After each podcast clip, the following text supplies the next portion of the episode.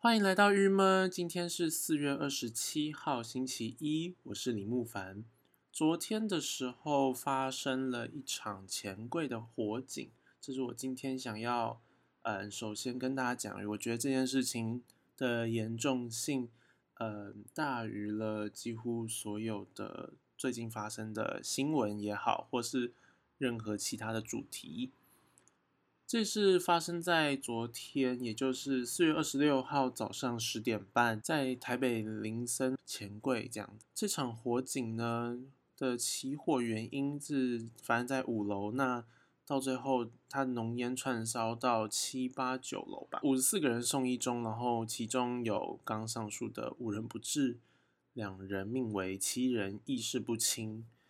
的状态。然后整件事情因为才刚发生，也还在调查之中，所以他们只能目前得到的消息都是在指出，因为钱柜在近期找了厂商来针对电梯做施工，这个施工的过程中，他们似乎把火警给火就是防火警报器、防烟的侦测烟雾侦测器跟。洒水喷头，还有广播紧急广播都关闭，所以以至于整间 KTV 在失火之后没有办法，呃，做到对应的抑制这样子。其实这件事情呢，昨天我看到的时候，我只能说非常震惊，因为呃，我是从一个朋友的呃 Instagram 现实动态里看到。那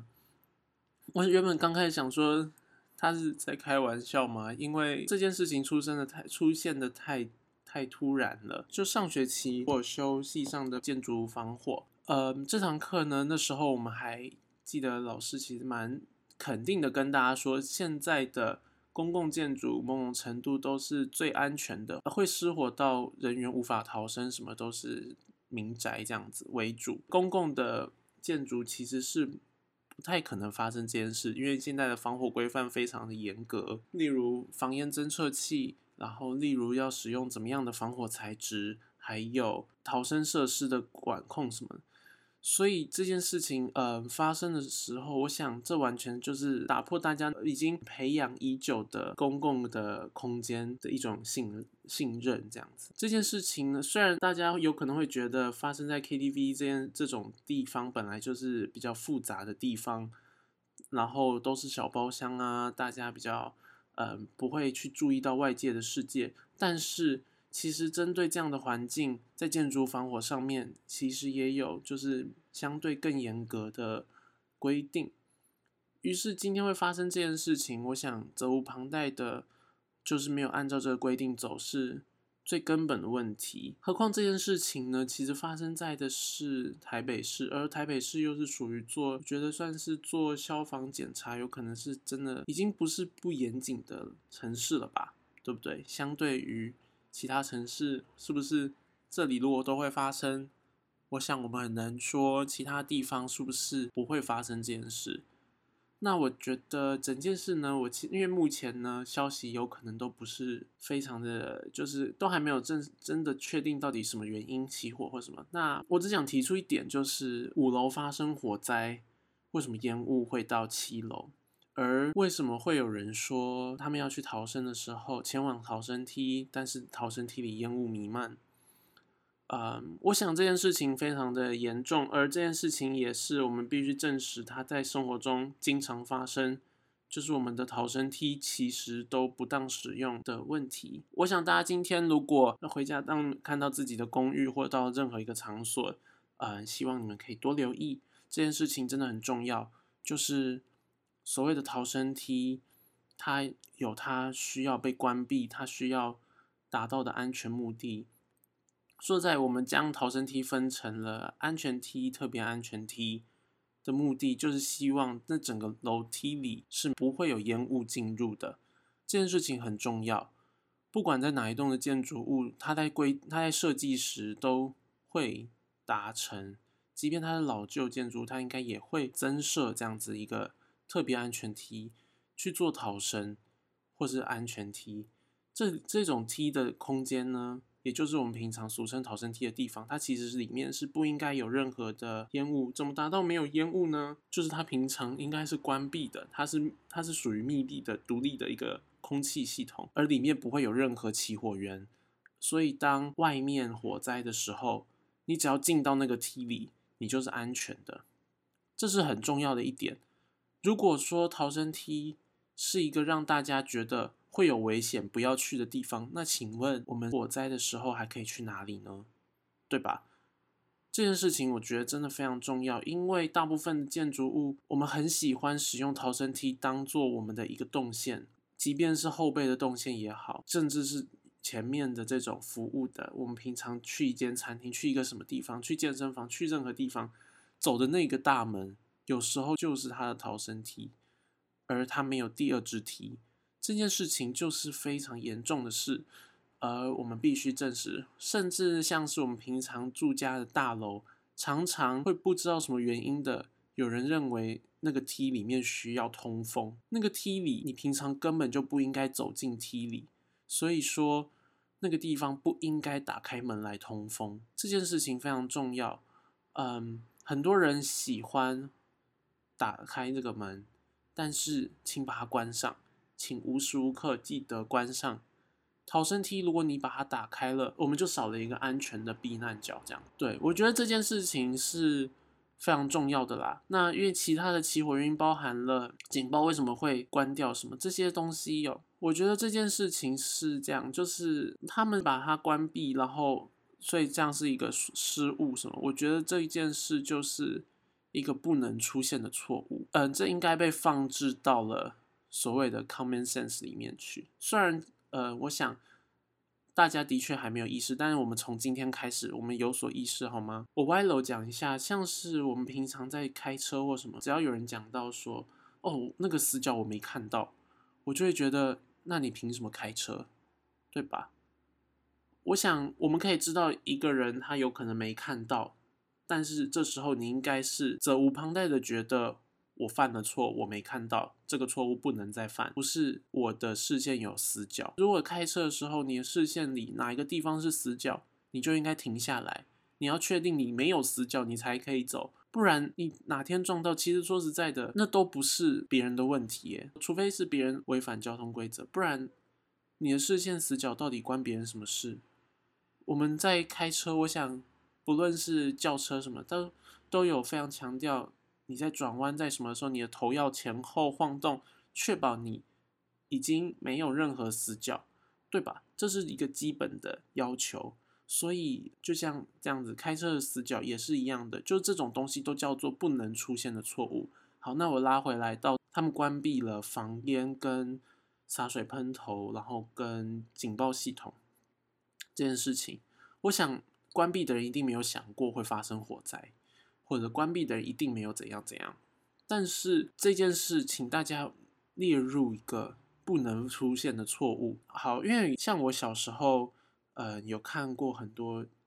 虽然都不是愉快的经经验，像什么 Discovery 里面就会有一些什么空难的时候的纪录片，就是它不是真实的，不是真的就是当下，而是有人重置过了的纪录片。这件事情呢，我们在。平常上飞机的时候都有规范，我们的那个救生衣套上身体之后，我们要一直等，一直等，等到机舱门开启，我们要出机舱门那个刹那，你才可以把救生衣拉下，使你的救生衣膨胀，让然后以此做逃生。如果今天飞机坠入海中，你也一样，应该等到你到了那个机门，你才可以拉开你的救生衣。那。如果今天呢机门一直没有开，而飞机内部已经充满水的时候，一样，你要等到那个时候才可以拉开救生衣。我想，因为在那个影片里就有讲到，其实之前不知道是那蛮久很久很久以前就有一部飞机这样掉入水中，那机上的人呢，连空服员都一样，就是紧张了就把这个救生衣拉开。然而水这样灌进来的时候，因为飞机不太，就是飞机它机门也没有准及时打开。其实这件事我有点不太确定为什么，但是反正机机门也没有打开。空姐他们呢就把也把这些都拉开了，那水就灌进来。这时候你想想看，你的救生衣膨胀，水灌进来你会怎么样？会飘起来。大家全部人都飘在飞机的那个顶，那水越高，他们就飘得越高，全部人就这样子被挤压在飞机的舱里，他们根本没有办法移动到机舱门，对吧？好，所以这件事歪又歪楼讲这件事情，我想火灾这个也是，我们对防火的意识绝对不应该只有建筑系的防火课才这样教。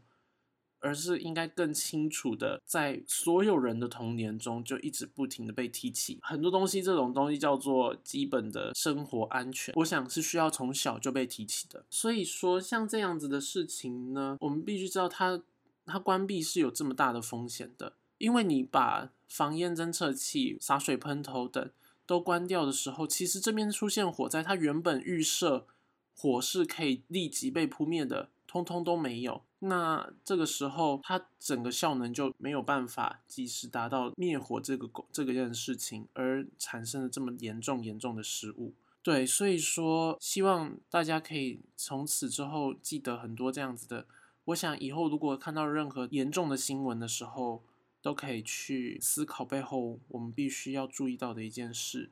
这样把它列入了我们平常生活中的一种教导，而不是。我想现在新闻开始大量的宣传的是谁谁谁是今那一天生日，那他离世，或是谁谁谁是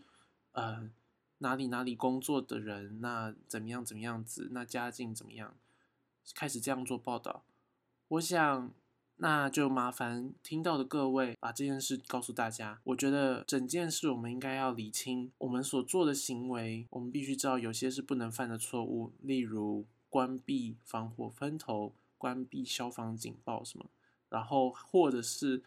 整天把逃生梯打开，这都是我们绝对不可以做的事情，而做的就是一件不能出现的错误。还有啊，其实说到这个警报，我想这跟台湾的另外一个问题有关，就是我们的警报系统常常在根本是无预警的测试，或者说它明明就在故障，却说我们在做测试。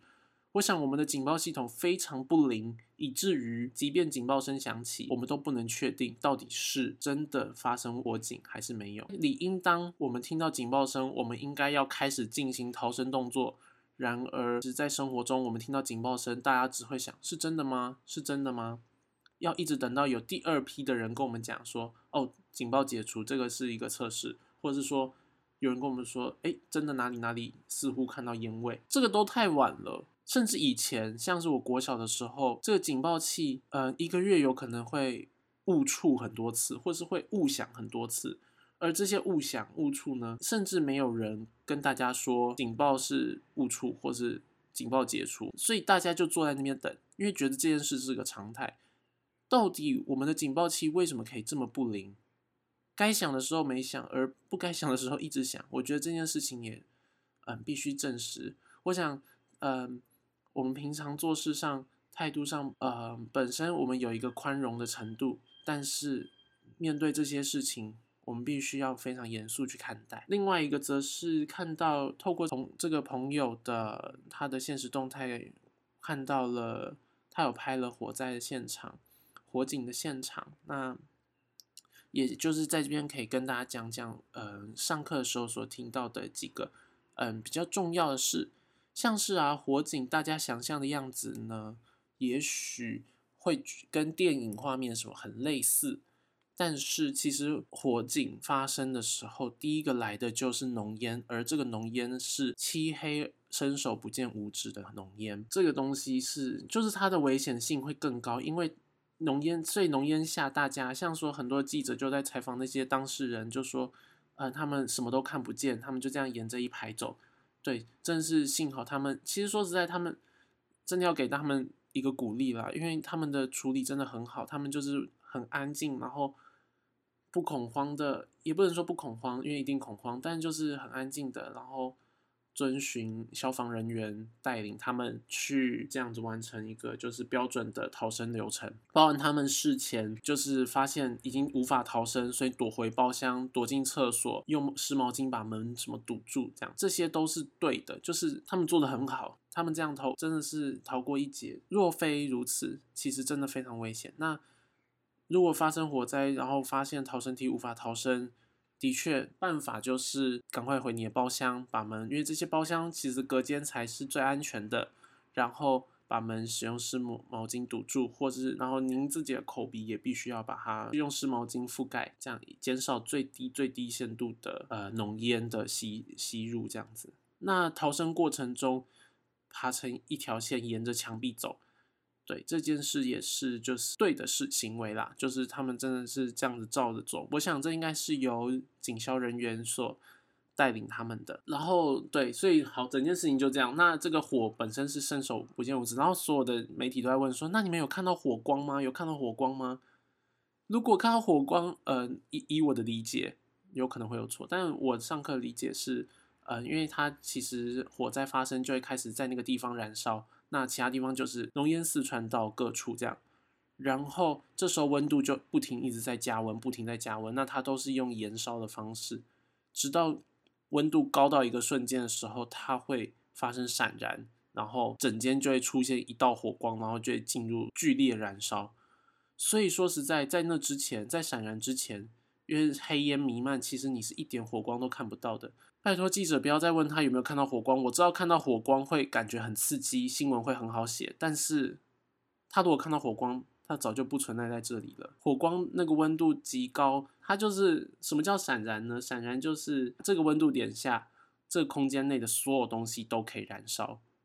它已经不是说啊这个东西是不燃，这个东西可燃，没有这个时间点，它这里所有东西都可以燃烧。所以。嗯，他们其实不会看到火光，这是不是代表这整件事情不够严重？已经非常严重了。而且大家能够想象吗？一个这样子的在大楼里，每其实每一个火警，他所耗耗费的社会资源，跟嗯这些消防人员、警消人员，他们就必须深入生命危险这件事，谁可以负责呢？对不对？所以，只要是一个无法逃生的状况，消防人员就必须进入里面救援，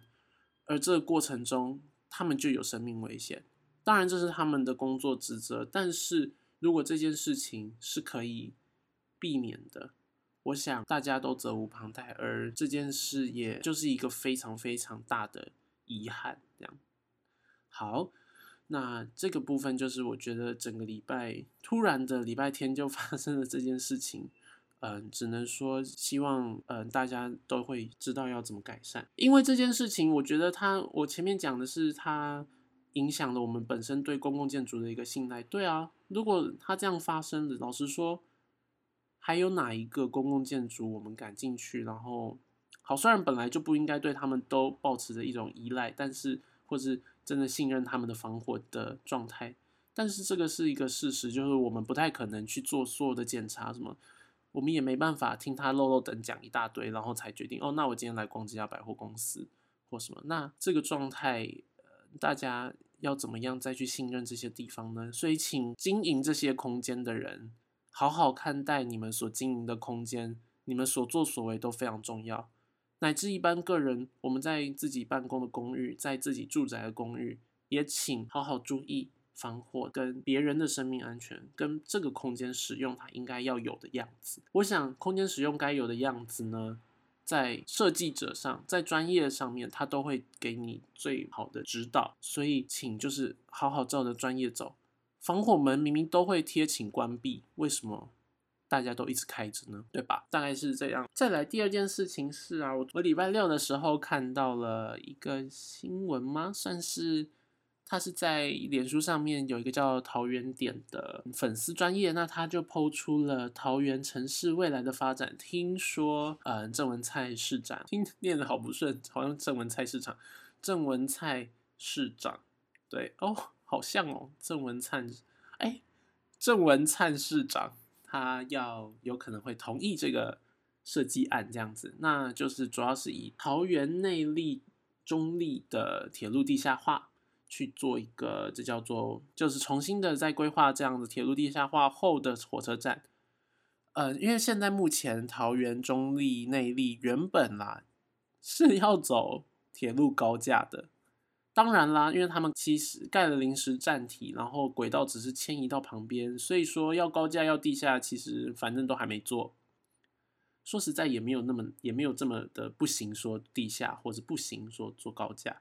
就是这件事情本来就是可以有待商榷，那就是看到底谁赶快把它包出去，然后哪一个工赶快开始做，那个做下去就不会再回来。那因为自从民进党执政后，其实全台各处都在走铁路地下化，这是一个不争的事实。大概除了台中吧，台中就是唯一一个，因为它走比较快，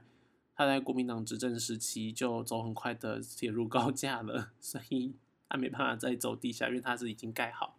那其他县市都在试图走铁路地下化。对，铁路地下化有它的好处，因为它确实可以。在都市景观上面没有那个中间的一个隔阂，那它会让城市看起来更像公园吗？其实我这件事情，因为大家一直具有争议啦，所以说我想这个就比较难以说评论，因为它的确各有好坏。那我们之前其实有为此访问过了。台南市都发局，那他们就在讲的，其实就是铁路地下化的必定带来的好处，包含了铁路两侧其实被打开，不只是土地上的连接，而是他们那边的整个土地价值就整个大幅的增高。因为当铁路地下化之后，原有的铁路可以变成了所谓的绿荫大道吗？树荫大道？那两侧就会变成非常有价值的商业区，这样子，这是铁路地下化，他们我想最主要希望的达到的啦。其实根本不是前后串联，就是它两侧土地整个大升值，那它会带来的新的商业利益，而且铁路地下化之后，反正又可以拆掉很多东西，然后盖很多东西，对，就是可以赚钱。对，所以说大家其实都在讲铁，因为如果是高架的话，它两侧的土地还是属于相对不值钱，毕竟铁轨还是在那。我想这个是一个事实，对，但是它这个这张图呢，因为就把桃园这个地下化之后的样子就画的欣欣向荣啊，非常的呃，就是它的共通点就是火车站出来左右两侧会有两栋大楼，我想就是什么火车站体连接的商百呃百货公司啊，然后办公大楼的那个集合体。这叫做的 hybrid，那另外有可能就是一些住宅啊，什么公宅啊的集合大楼这样子，集合住宅这样，然后就会把原本的铁轨的区域都变成绿树啊，然后把那边原本的车站就变成广场，非常方便，非常漂亮。那对了，说实在的，这个事情如果真的会盖出来，也是非常值得期待。就如同台中车站虽然是盖高架，但是它盖出来之后，它还是毕竟让台中车站那边整个亮起来嘛，就是。有个城市的建筑可以有个看头这样子，但是我其实有点想回复的是，我觉得大家对于一个城市的期待到底是什么？呃，我认为一个城市绝非它的车站长怎样就代表这个城市，对吧？这件事情大家应该也都能理解。于是乎，我们。在等这个，甚至有可能要盖个几十年，甚至它光跑流程 有可能就几十年，所以它盖出来有可能已经我们都不知道去哪里的这状态时的这样的一个建设，其实说我觉得，老实讲，一个城市发展或是一个对城市的期待，不应该架在这样子的建筑上面。这些建筑都可以发生，但是这些建筑，嗯，都不应该是我们的期待值。因为生活在这个城市之中，我们其实应该更需要找的是，到底这个城市的价值是什么。然后它这个价值，当你定出来之后，它自然会带动出一股城市的氛围，而这个城市氛围会带动出一群住在这里的人，而住在这里的人会自然的让他们住的、使用的空间，或者说。商人就进来了，所以他们会盖适合这个城市的空间。那我们就来想想桃园到底适合什么好了。那依我自己的想法啦，我觉得桃园因为桃园离台北非常近，老实说，桃园不是一个很适合发展多么商业的都市，因为大家要不能说商业，就是多么的以娱乐性质为主的都市，因为大家其实。很多的娱乐行为都可以到台北，就是非常的近。那这边的娱乐有可能，我想就是一个所谓的平日的娱乐，或是非节庆性的娱乐，所以呃，应该是一个生活感的空间。对我想，这是我自己生活在桃园的理解。呃，我们在这边其实很适合的，就是好好营运一个生活起来很舒服的地方。那生活起来很舒服，代表的什么？不是只是住宅而已，它因此带入的是好的吃饭的地方啊，好的平日休息的地方啊，好的可以去走走的美术馆啊，好的河岸啊，好的市民运动中心。另外一个则是以商业来说，桃园本身又离新竹也近，那这件事情呢，其实很适合的是一些不用。这么长进入台北市，适合他的工作地点并非只是限定于台北的人，那他这样可以来桃园做一个所谓的初步的他的开始自立门户的一个地方。所以其实我觉得桃园应该是一个年轻人多的城市，包含因为它是宜居的地方，包含它是很适合这些所谓的新兴的产业或是新踏入社会的人来的居住的地方。这样子，你看如果这样子的一个。呃，城市的一个发想，一个愿景出来，有配套的好的交通，有配套的开始有嗯舒服的建设，然后有公园，有运动中心。你说这样子周边不会因此产生出漂亮的住宅吗？或是这样子人们不就进来了吗？那就会开启开始很多这种不是要走多么炫的、多么漂亮的店，而是就是一个让大家生活很舒服的。餐厅就会出现家庭的料理，然后不是走非常高价，就是各个价位都有，然后去满足你平常生活。我想这这样子的想象，应该是我对桃园最呃最直接想到的一个样态。这样子，哇，今天呢光讲这两件事情呢，就讲了蛮久。好啦，那对，所以我再重申了，其实一个城市，我想需要的应该不是多少栋的。亮眼建筑，当然这件事情会发生，而我们也不是排斥它发生。但是更重要的是，如何去找到这个城市属于自己的一个价值。当我们找到了之后，这个城市自然会发展出一个很有趣的空间，而且这群人在这个城市里的人也会有所自信，对吧？那我想今天的 podcast 就到这边，我们明天见，拜拜。